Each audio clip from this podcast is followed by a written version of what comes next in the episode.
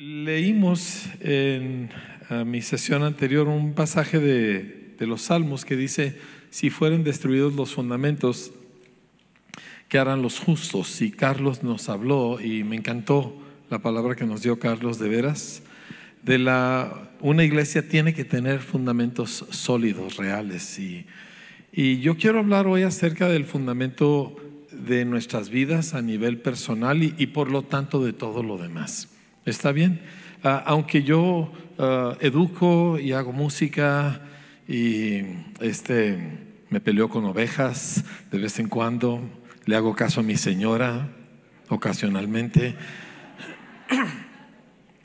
Pero la realidad es que yo no planeé nada de esto.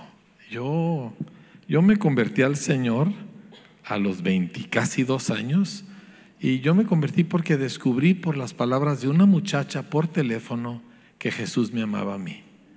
Y yo había creído en Dios toda mi vida, pero yo vengo de una buena familia católica, ¿verdad? Y este, ah, muy, todos muy decentes, y yo fui educado en colegios católicos, entonces yo sabía muchas cosas, pero yo no sabía que Jesús me amaba.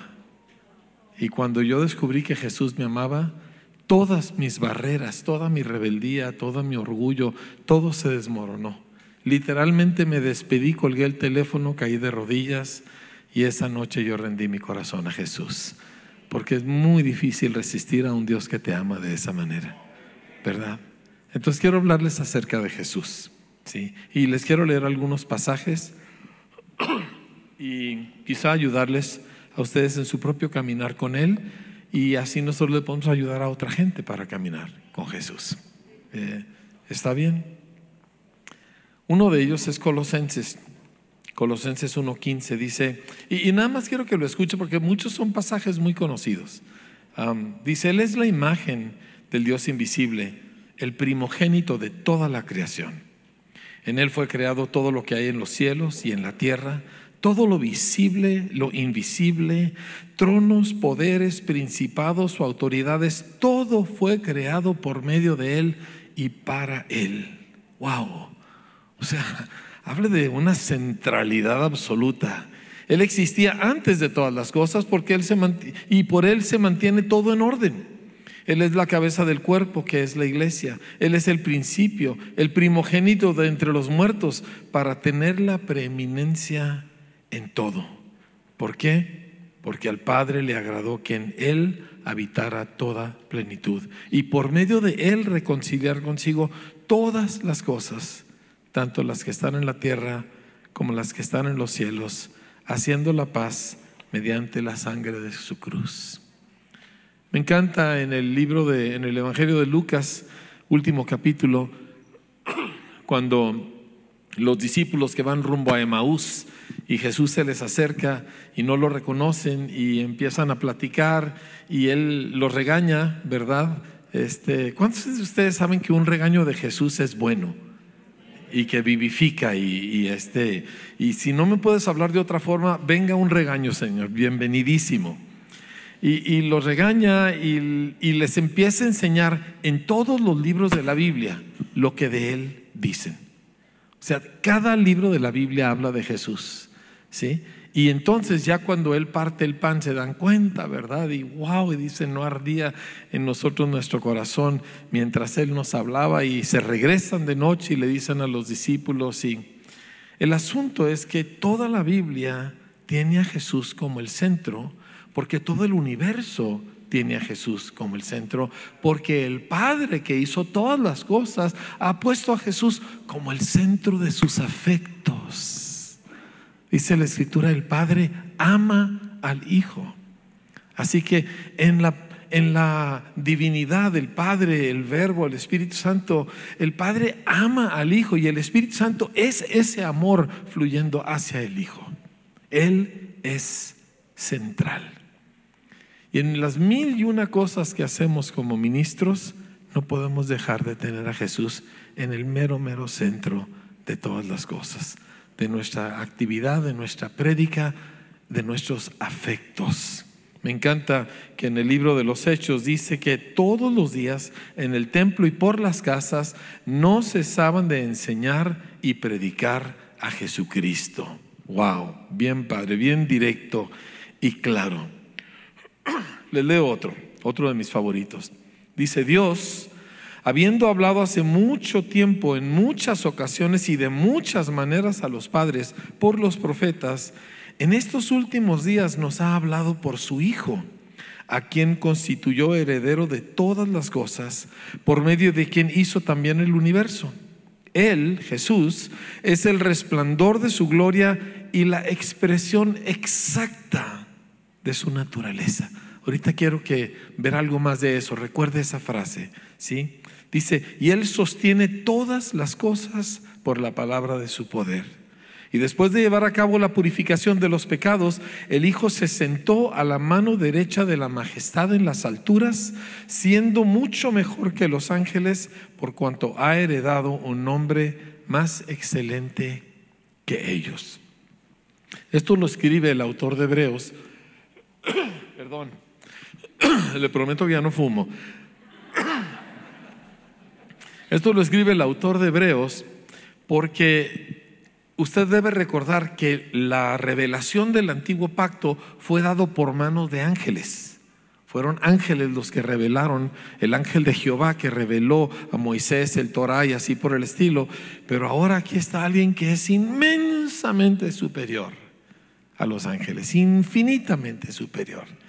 Y todas las cosas giran alrededor de Él. Simplemente dice, sostiene todas las cosas por la palabra de su poder. Mire, no me, no me permita ponerme así de, científico o nerd, porque, o sea, nadie sabe por qué los átomos no estallan en pedacitos teniendo eh, partículas positivas todas juntas en el núcleo. Deberían de estallar y no estallan. Es porque la palabra de Jesús sostiene cada átomo del universo.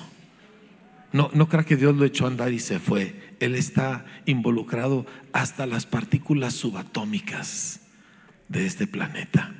Bueno, pero esas, este, como, como Taylor tiene este humor oscuro, yo tengo humor así de nerd, ¿verdad? ¿Por qué Jesús? Dice, porque vemos, vemos aquel que fue hecho un poco menor que los ángeles, a Jesús, coronado de gloria y de honra a causa del padecimiento de la muerte, para que por la gracia de Dios gustase la muerte por todos. Por eso no hay programas de automejoramiento, por eso no hay terapias que sirvan. ¿Me entiende? Solo Jesús puede sacarte la muerte de adentro. Solo Jesús te puede sacar el corazón de piedra. O sea, cuando Adán, cuando Eva le dicen a Dios, no te metas, yo sé lo que quiero, ¿verdad? En el instante que fueron separados de la fuente de vida, ellos estaban muertos. El Antiguo Testamento, dijo un erudito, no fue escrito para que tú sepas que eres malo, fue escrito para que sepas que estás muerto muerto para Dios, muerto para lo que importa y, y, nadie nos podía sacar esa muerte. Como escribió el apóstol Pablo en Romanos 7, miserable de mí, ¿quién me librará de este cuerpo de muerte? Y luego inmediatamente da, la respuesta, dice, gracias doy a Dios por Jesucristo, Señor nuestro. ¿Por qué no levanta un momentito sus manos y dice, gracias doy a Dios por Jesucristo, mi Señor? Me sacó la muerte de adentro. Yo tenía 21 años, estaba muerto en vida, me la pasaba drogado todo el día porque la vida no tenía chiste, ¿me entiende? Y Jesús vino y me lo arrancó. Yo antes solía decir, pues es que yo encontré a Dios porque yo lo estaba buscando, hasta que un día entendí que Dios no estaba perdido, que el que estaba perdido era yo, y el que estaba buscando era Él, ¿sí? Yo no estaba buscando a Dios, yo estaba buscando una fiesta para ese fin de semana, yo estaba buscando dinero para ir al antro, yo estaba buscando todo menos a Dios, pero Dios me estaba buscando a mí y Dios lo estaba buscando a usted. Y Jesús bajó al cuartito del departamentito donde yo vivía y a las once y media de la noche me encontró. Nunca, nunca me va a recuperar. Ahora, déjeme le platico algo que me encanta. Nuevamente, frases que ya conoce. El siguiente día vio Juan a Jesús que venía a él y dijo, he aquí el Cordero de Dios. Ahora los judíos entendían la simbología, ¿verdad? Porque ellos todos los días sacrificaban corderos, en la mañana y en la noche. Y, el día de expiación y los fines eh, de mes y los, las lunas nuevas. O sea, ellos conocían todo esto. Y cuando él dice aquí el Cordero de Dios, ellos entendían a qué se refería él, pero Jesús, perdón, Juan dijo otra frase, dijo que quita el pecado del mundo, no que lo tapa, no que lo perdona, dijo que quita el pecado del mundo. Y yo recuerdo esa noche que yo acepté a Cristo, porque yo, yo era, pues yo estaba muy mal, yo vivía muy mal, ¿me entiende? O sea, digo, había peores. Eso siempre me consolaba, ¿verdad? ¿Cuántos conocen a alguien peor que usted? ¿A poco no se siente bien recordar a esa gente? Bueno, el asunto es que cuando tú ofendes a alguien, ¿verdad? Vamos a decir que yo ofendo a Ernesto porque se me metió el diablo, ¿verdad? ¿Qué sé yo? Y lo ofendo y luego después me doy cuenta que lo ofendí, ¿verdad? Y que fue una ofensa fea. Y yo vengo ay Ernesto, perdóname, ¿verdad? Es que no sé qué se me metió. Y como Ernesto es buen cristiano, ¿verdad? Me dice, Enrique, tranquilo, no pasa nada, yo ya te perdoné, yo ya lo olvidé, no te preocupes, ¿verdad? Y wow, gracias. Y luego lo vuelvo a ver en la tarde y otra vez me da la cosa, ay Ernesto, de veras no sé, ¿cómo podía haberte dicho eso, mano? Perdóname. Y otra vez me dice, no, mira, tranquilo, no pasa nada. Lo vuelvo a ver a los tres días y otra vez me da la cosa así, ¿me entiende? Pero la noche que yo creí en Jesús es como si nunca hubiera pecado en toda mi vida. No había vergüenza, no había timidez, no había con que, ay, ¿cómo me acerco a Dios? O sea, y, y yo vivía muy, muy mal. Y de repente estaba totalmente limpio como alguien que nunca ha pecado en toda su vida. Ese es el perdón que hace Cristo. Eso no lo hace ninguna terapia, eso no lo hace ningún programa, eso solo lo hace mi Jesús, gloria a Dios. Y a Él es a quien nosotros predicamos. Yo, yo le quiero animar a una cosa, cuando usted predique el Evangelio, lleve a la gente a, a evitar una cosa y a hacer otra. Uno, a no prometerle nada a Dios. Porque nadie, no tenemos que prometerle a nadie. Además, cuando cumplimos nuestras promesas? ¿Verdad? La segunda es llévelo a pedir perdón. Porque la persona necesita, por encima de todas las cosas, ser perdonado. A eso vino Jesús. Y perdonar es muy costoso. Usted ha tenido que perdonar a alguien. En estos días algunos hemos perdonado a gente, ¿verdad? Cuesta mucho perdonar a Dios le costó mucho. Entonces, no los lleve para que Dios les haga esto y les haga aquello. Llévelos a un punto donde Dios dicen, perdóname Señor. Yo también me gusta usar palabras fuertes, ¿verdad? Y una de las que me gusta es, he sido un idiota, perdóname. Y sabe una cosa, es lo que Él estaba esperando desde el principio de mi vida. Que yo un día finalmente le dijera, yo soy el idiota, perdóname Señor. ¿Sí? A ver, porque todos me miran así. ¿Usted también fue el malo de su película o no? ¿Verdad que sí? Y hay una señora que está diciendo, no es él, ¿verdad? Pero, bueno, Salmo 32 dice, cuán bienaventurado es aquel cuya transgresión es perdonada y cuyo pecado es cubierto. Cuán bienaventurado es el hombre a quien el Señor no culpa de iniquidad y en cuyo espíritu no hay engaño.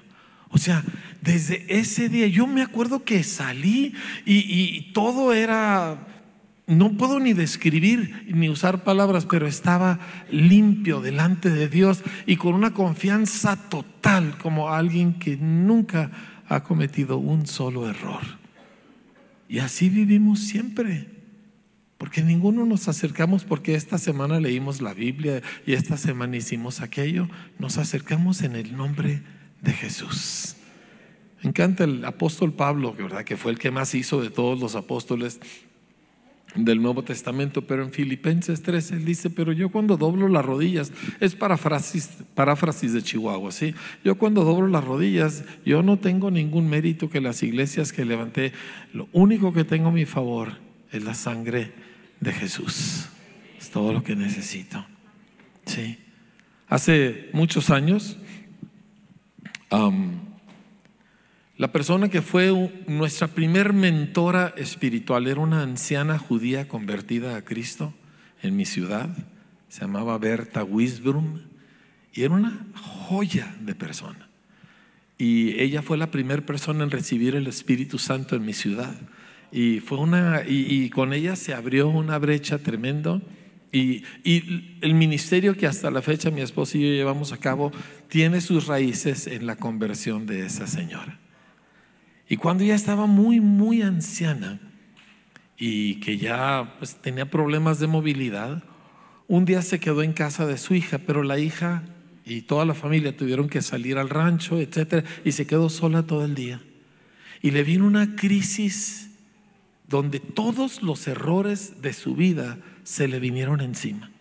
Todas las palabras hirientes, todos los momentos inoportunos, todas las cosas que debió haber hecho y no hizo, todos sus pecados, y fueron tantos y tantos. Ella me lo platicó después, dice que perdí la esperanza de ser salva. Dice, era una oscuridad, era un peso de todas mis faltas, aún como cristiana, ¿verdad? Que, que, ya no tenía esperanza. Y dice, llegó un momento, y estoy hablando de la mejor cristiana que yo conocía. Llegó un momento, dice, donde volteé y le dije, Señor, no tengo nada a mi favor más que a tu Hijo Jesús. Y ¡fum! Toda aquella oscuridad se disipó. Sí a la semana se fue con el Señor. No podía irse al cielo con méritos propios, solo con los méritos de Jesús. Sí. Wow. Ahora, le leo otro pasaje favorito que usted conoce. Ciertamente llevó él nuestras enfermedades y sufrió nuestros dolores y nosotros le tuvimos por azotado, por herido de Dios y abatido. Pero Él fue herido por nuestras rebeliones. Él fue molido por nuestros pecados. El castigo de nuestra paz fue sobre Él y por su llaga fuimos nosotros curados. Todos nosotros, todos nosotros nos descarriamos como ovejas. Cada cual se apartó por su camino, pero el Señor cargó en Él el pecado de todos nosotros. Nosotros estamos aquí porque hubo un hombre que dijo que era Dios, lo cual es una locura, en todos los casos salvo uno. ¿sí? Y ese hombre vino a sangrar. Su tarea era venir y morir era cargar con la maldad y los errores y las vergüenzas y los hierros de todos nosotros. Y todos se depositaron sobre él y el Padre le dio la espalda. Y clamó, mi Dios, mi Dios, ¿por qué me has abandonado? Y su corazón estalló en pedazos y murió en nuestro lugar. Por eso predicamos a Jesús. Y no podemos nosotros no anunciarlo. Ahora, entiéndame bien, yo creo en el poder y la importancia de tomar decisiones y de actuar y de movernos. Y a mí no me gusta, como dice el dicho, de lengua me como un taco, ¿me entiende? Eso no se dice en Perú, pero aquí sí.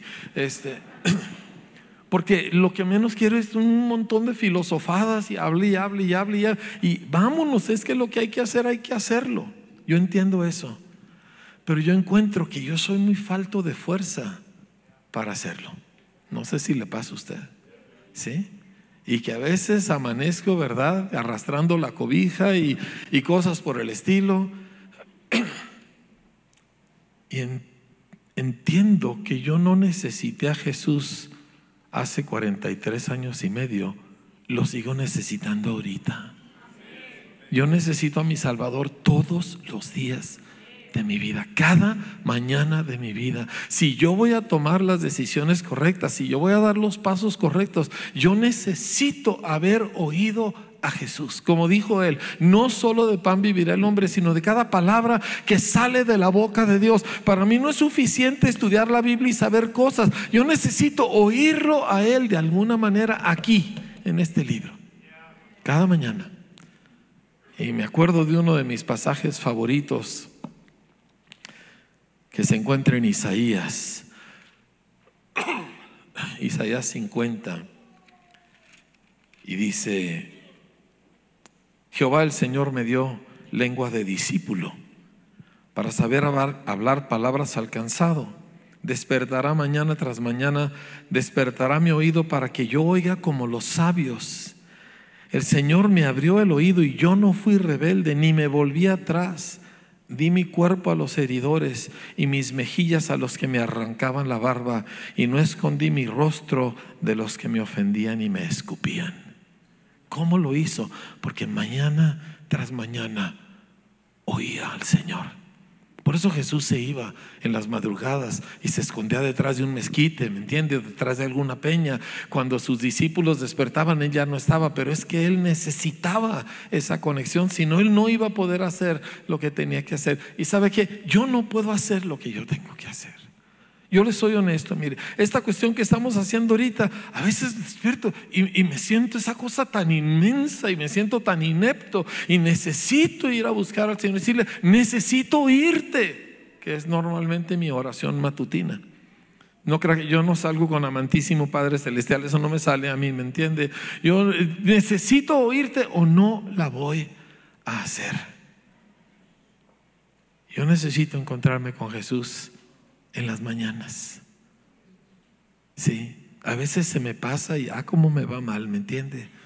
Y yo no necesito al diablo, que él anda en Afganistán, yo solito lo echo a perder. ¿Sí me entiende? Digo, claro que él a veces apoya, pero realmente no me hace falta para arruinar las cosas. Y he descubierto que no puedo ser como Jesús a menos que esté pegadito a Jesús. ¿Sí? Como me decía mi amigo Gonzalo Vega, que dice, cuando me convertí, dice, andaba por la calle y sentía que traía a Jesús pegadito aquí conmigo. Todo el día. Así lo necesitas tú. Así lo necesita tu familia que tú lo tengas. Así lo necesitan nuestras iglesias. Que nosotros tengamos a Jesús pegadito nosotros. Ahora, lo bueno es que Jesús dijo, ah, acuérdense, yo estoy con ustedes hasta el fin del mundo. Qué promesa, ¿verdad? Qué increíble. Así que déjenme le platico un poquito acerca de cómo Jesús quiere andar con nosotros. Y esta es una de muchas cosas que Él hace con nosotros. ¿Por qué? Porque en Él está escondido todo lo que Dios es y da y tiene y, promete, etc. Pero yo quiero llevarle a una. Y es un pasaje que, que me tocó leer la semana pasada. Yo hago este pequeño devocional y escribo cosas y, y me ayuda a mí a escribir. Y me tocó leer un pasaje muy conocido. O sea que cuando uno tiene casi 50 años siguiendo a Cristo, pues ya ha leído la Biblia un montón de veces. ¿Y cuántas cosas lee uno y no las ve, verdad? Este, permítame, estaba leyendo en Juan capítulo 13.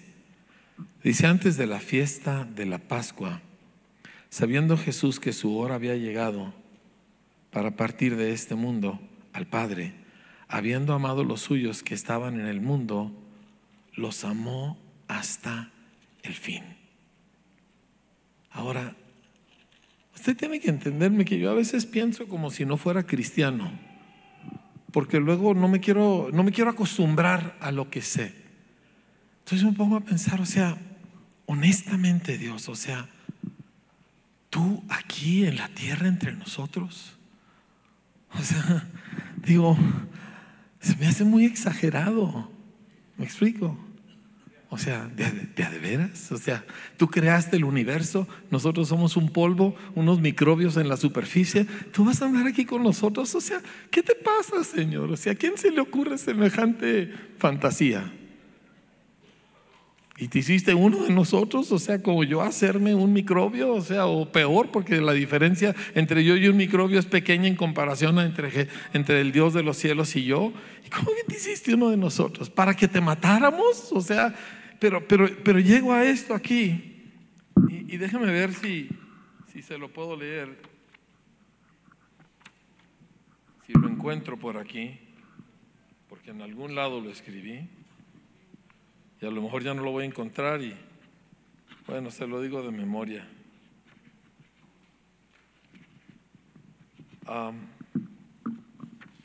aquí está.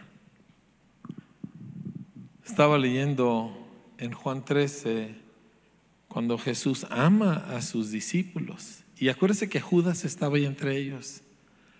Y los ama hasta el mero fin.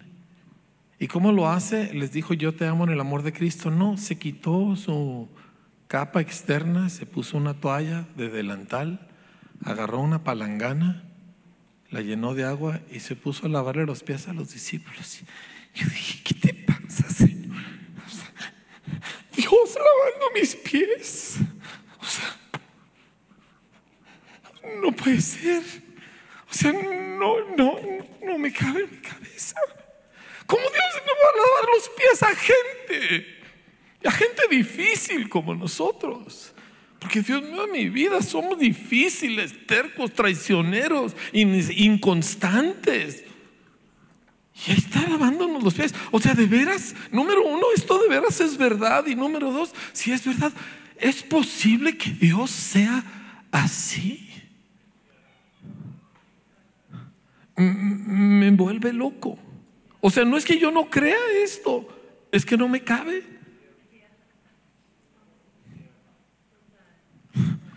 Estaba leyendo la parte donde Lázaro, ¿verdad? Digo, y, viene Jesús y todo el mundo está llore y llore y, Marta, que era muy buena onda, ¿verdad? Y Señor, si tú hubieras estado aquí, mi hermano, y le dice, tu hermano va a resucitar. Y dice, yo sé, Señor, que en el último día Él va a resucitar. Y le dice, Marta, yo soy la resurrección.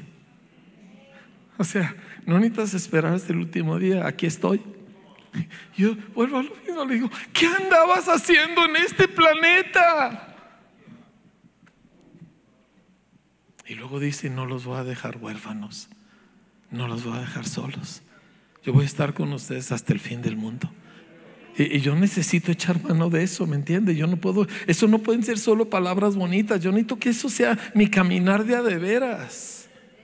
Y de vez en cuando lo es. De vez en cuando lo es.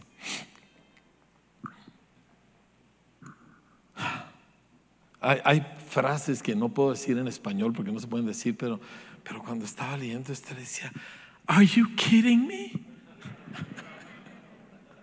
o sea, ¿me estás choreando, Señor?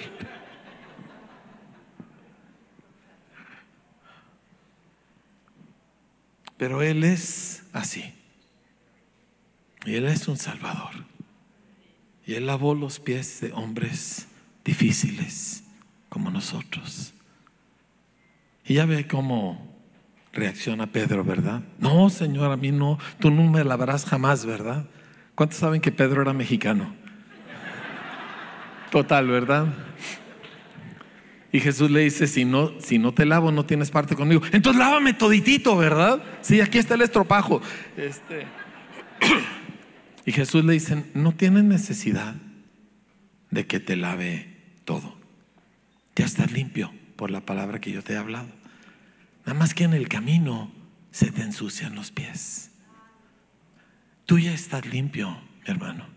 Tú ya estás limpia, mi hermana. Pero en el camino se nos pega el polvo. Y viene Jesús a lavarnos del polvo que se nos ha pegado de esta vida. Sea un sentimiento, sea un mal hábito, lo que sea. ¿Por qué? Porque Él los amó hasta el fin. Y vengo a decirte que Jesús te va a amar a ti hasta el fin. Él no te va a dejar a medio camino. Y dices, pero yo, yo he fallado tantas veces, yo sé, y probablemente más de las que te das cuenta, ¿me entiendes? Y Él no te va a dejar hasta el fin. Mire, hace poco tiempo, a mí me tocó volver a los pies de Cristo a un hombre que tenía 25 años habiéndose, de haberse apartado del Señor. Y, yo sabía que él había tenido una conversión genuina y luego hizo un despapalle de su vida. Y luego a mí me toca hablar con él. Y, y al hablar con él, a pesar de los años, yo supe, este hombre conoce a Dios. En medio de todas sus tonteras. Y a la medida que íbamos hablando, le pregunté, le dije, ¿nunca sientes como que Dios te jala hacia Él. Y me dijo, todos los días de mi vida. Y esa noche Él volvió a Cristo. Sí, ¿por qué? Porque Dios no se da por vencido. Y porque Jesús es un salvador. Y Él no salva a la gente que quiere y que lo pide. Él salva a la bola de gente difícil como nosotros. Sí. Algunos de nosotros luego tenemos esos dichos cristianos que me caen tan gordos, ¿verdad? Que pues por algo el Señor se fijó en mí, ¿verdad? Algo vio Dios en mí. Sí, que eras un infeliz pecador sin, sin, sin, arreglo. Eso es lo que vio, ¿verdad? Él no, no vio que tú. Pero sí decimos esas cosas, ¿verdad? Pues es que el Señor sabía que yo un día lo iba a seguir. Claro que no sabía eso. Él sabía que un día Él te iba a rescatar, que es muy diferente. ¿Está conmigo? Así que renuncia a sus méritos que usted piensa que tiene porque no, no los tiene. ¿Está bien? Muy bien. Hay una promesa en Hebreos 7 y ya casi voy terminando. Ya puse mis últimos cinco minutos, Donna. tengo que, yo tengo que imitar aquí a Roberto. Es que bárbaro, me tienes apantallado. Una promesa en Hebreos 7, 7:25, dice que por eso también puede salvar por completo. Y en el idioma original dice hasta el extremo. En inglés dice to the uttermost.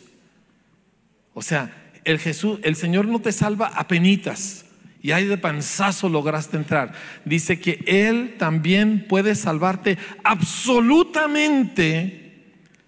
Dice, a todos los que por medio de Él se acercan a Dios, ya que vive siempre para interceder por ellos.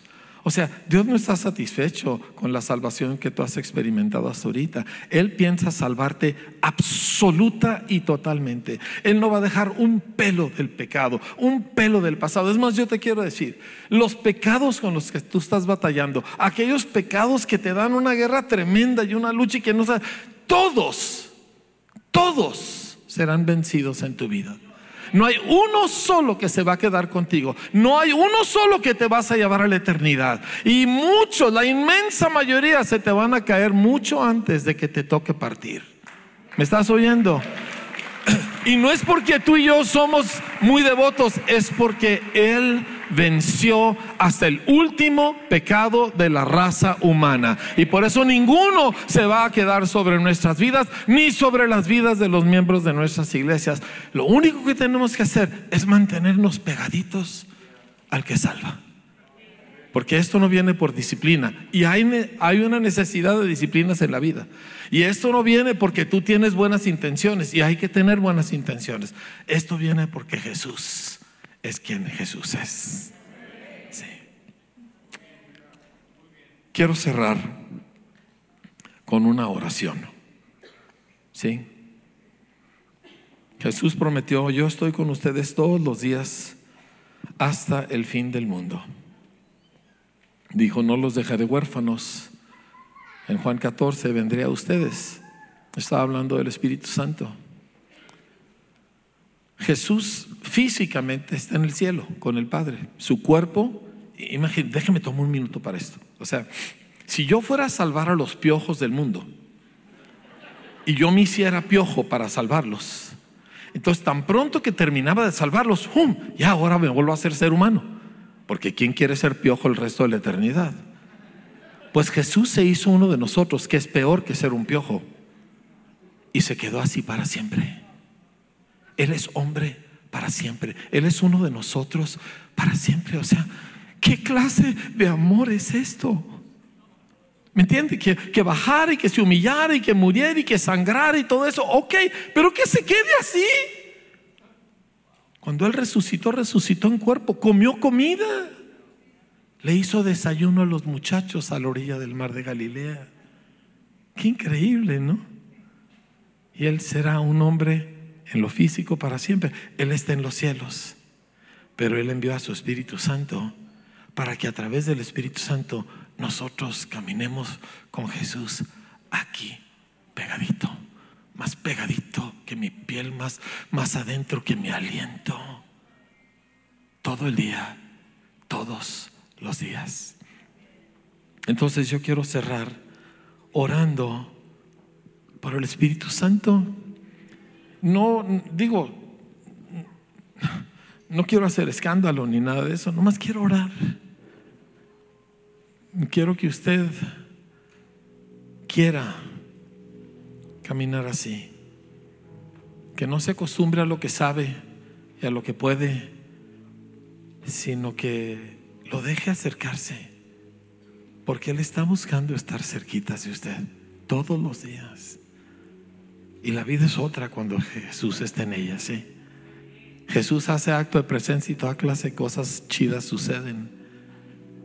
Y yo necesito, y usted necesita a Jesús. Tengo casi 44 años siguiendo a Jesús y lo necesito más que nunca. Más que nunca. Y lo amo más que nunca. Y lo voy a seguir todos los días de mi vida.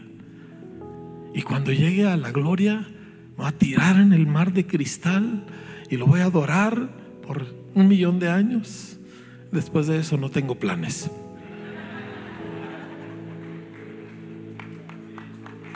¿Ama usted al Señor? Póngase de pie, vamos a orar.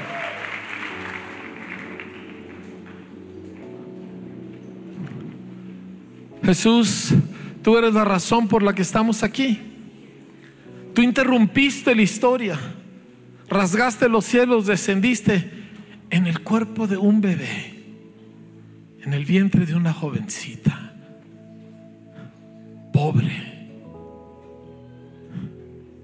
Viviste como nosotros vivimos. Tú sabes qué se siente tener frío y, y qué se siente tener hambre y qué se siente machucarse un dedo con un martillo. Tú sabes lo que se siente que, que alguien no te pague una cuenta en la carpintería y tú sabes lo que se siente que alguien te ataque o te critique injustamente. Y tú sabes todo lo que a nosotros nos pasa todo lo que a nosotros nos tienta, todo lo que a nosotros nos complica la existencia, todo lo conoces tú. Porque te metiste en nuestro pellejo para siempre. Y lo que tú hiciste, Señor, me cambió.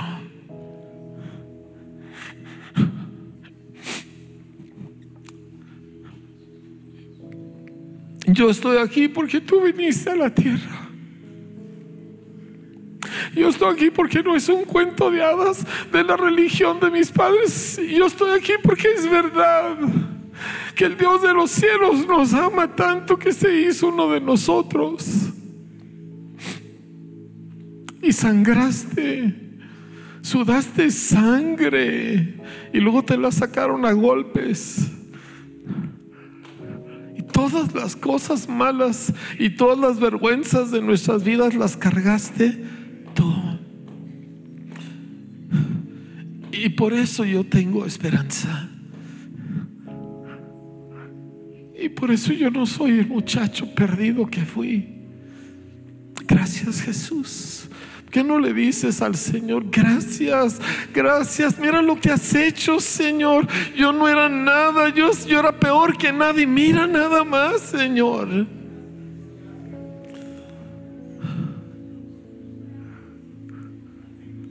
Pero te necesito todavía. Porque sin ti, pues no tengo nada más que lo que fui. Así que hoy te pido, hoy te necesito, que hoy me llenes otra vez. Yo necesito tu Espíritu Santo metiéndoseme a mi aliento en mis pulmones, llenándome, Señor como un día soplaste, Señor, en esa estatua de barro y ese, ese aire y ese aliento tuyo, tu espíritu entró en la estatua y, y la estatua estaba viva porque tú estabas adentro de ella. Y así estoy yo, Señor. Te necesito adentro. Te necesito, Espíritu Santo. Y hoy te pido que me llenes. Hoy te pido que me llenes en la manera en que tú quieras, Señor. Y, pero yo no, yo no solo hoy, yo quiero mañana y pasado. Yo necesito caminar pegadito contigo todos los días de mi vida. Y lo bueno es que tú lo prometiste. Y nunca ha habido nadie tan fiel a su palabra como tú. Así que Señor, aquí estamos, Señor, gente sin mérito, gente sin nada que ofrecer, más que una vida que no funcionó. Aquí estamos gente, Señor, a la que tú no debiste haber volteado a mirar, pero lo hiciste. Llénanos, Jesús. Vamos, iglesia, es hora de levantar tu voz. Lléname, Señor. Más de ti, menos de mí, Señor. Más de ti, más de tu espíritu, más de tu voz, más de tus palabras, más de tu corazón, más de ti, Jesús.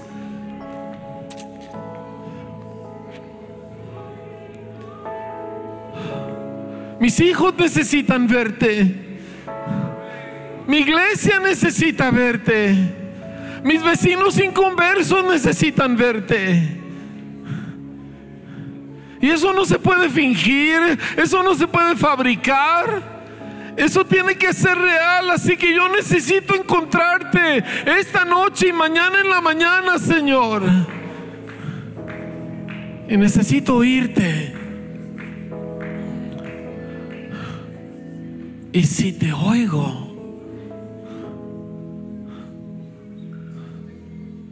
y si me, y si me llenas,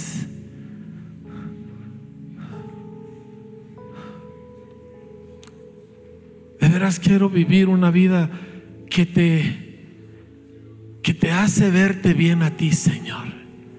Que te refleja a ti. Que hace que gente te admire a ti. Y yo no puedo hacer eso por mí mismo. Necesito tu Espíritu Santo adentro de mí. Y cuando hable necesito que salgan tus palabras de mí, no las mías.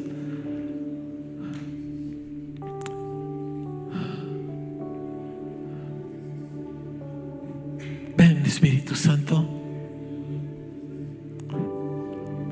Ven sobre mundo de fe. Hombres, mujeres, pastores, líderes. Y sobre nuestras congregaciones. Y, y ven sobre todos los que no somos de mundo de fe, pero sí estamos en fe contigo, Señor. Ven Jesús. Llena tu casa, llena tu iglesia.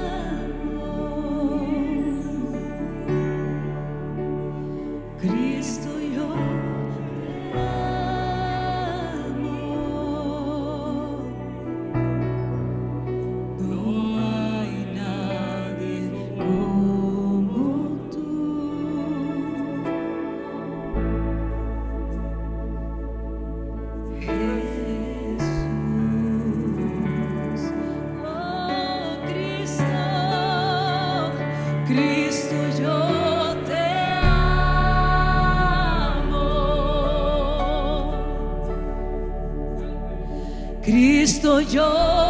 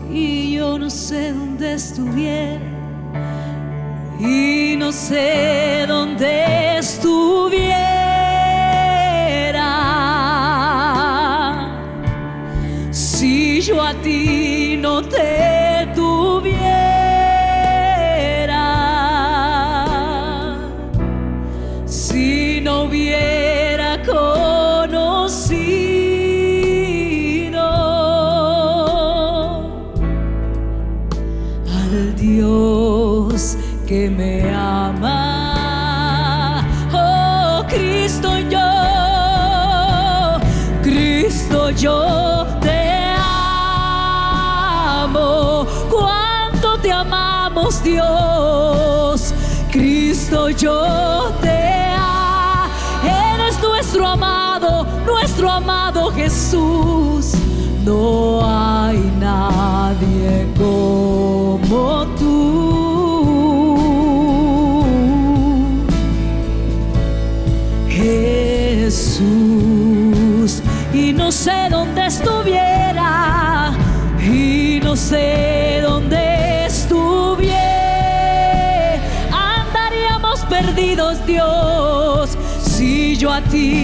no te tuviera, si no te hubiera conocido a ti Jesús, si no hubiera conocido.